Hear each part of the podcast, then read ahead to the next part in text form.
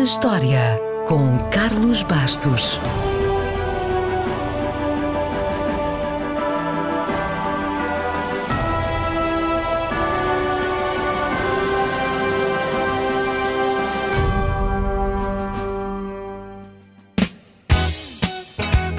No início da década de 80 do século passado, Prince não era uma estrela do rock. Haveria de lá chegar, mas nessa altura ele ainda era relativamente desconhecido. Ele ainda era só um jovem artista peculiar, digamos assim, que tinha tido um pequeno sucesso, meio pop, meio funk, ainda por cima cantado em falsete.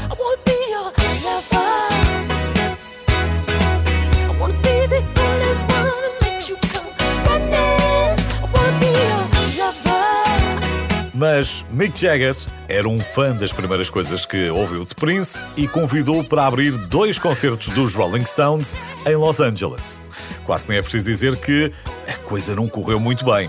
Não era bem aquele o som que os fãs dos Stones queriam ouvir na American Tour em outubro de 1981. Mas Prince fez a sua parte, com a certeza que sabia qual era o seu caminho.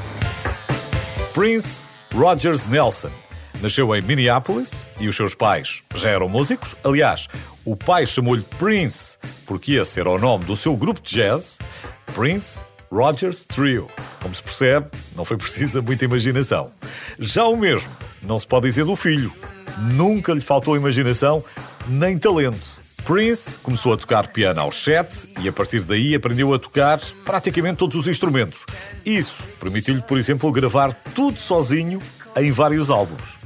O grande sucesso que o tornou uma super estrela apareceu em 1984, quando Prince lançou um filme e um disco com o mesmo nome.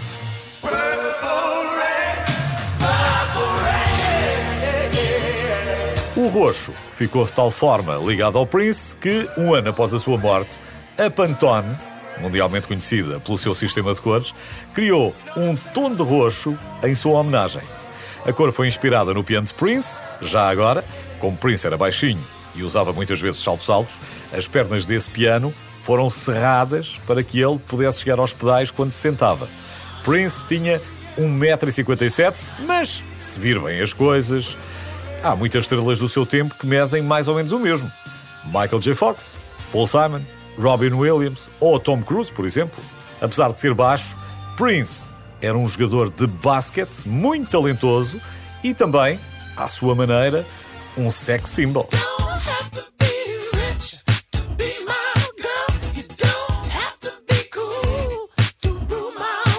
E por falar em símbolos, Prince, ou o artista anteriormente conhecido como Prince, teve muitos nomes e muitas alcunhas, sendo que até teve um estranho símbolo impronunciável, conhecido como símbolo do amor número 2.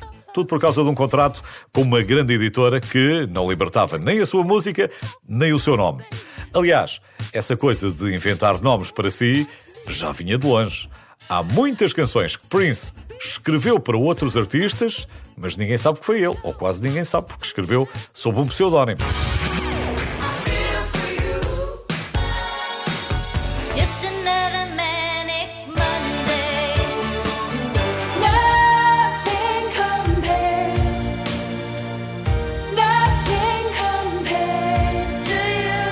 Sim, sim, são todas canções de Prince. O homem era uma máquina e escreveu mais canções do que os Beatles, com um catálogo que chega a mais de 600 canções.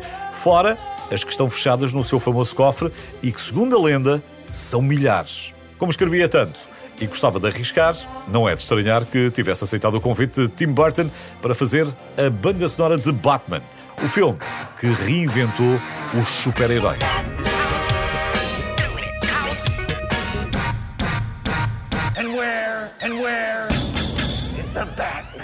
Porém, parece que Prince estava particularmente interessado em trabalhar nesse projeto, não pela música, mas por causa da sua paixão por Kim Basinger.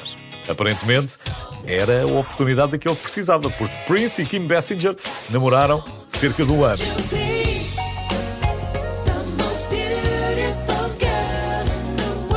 Se acha que ainda ficou muita coisa por dizer sobre Prince, tem razão.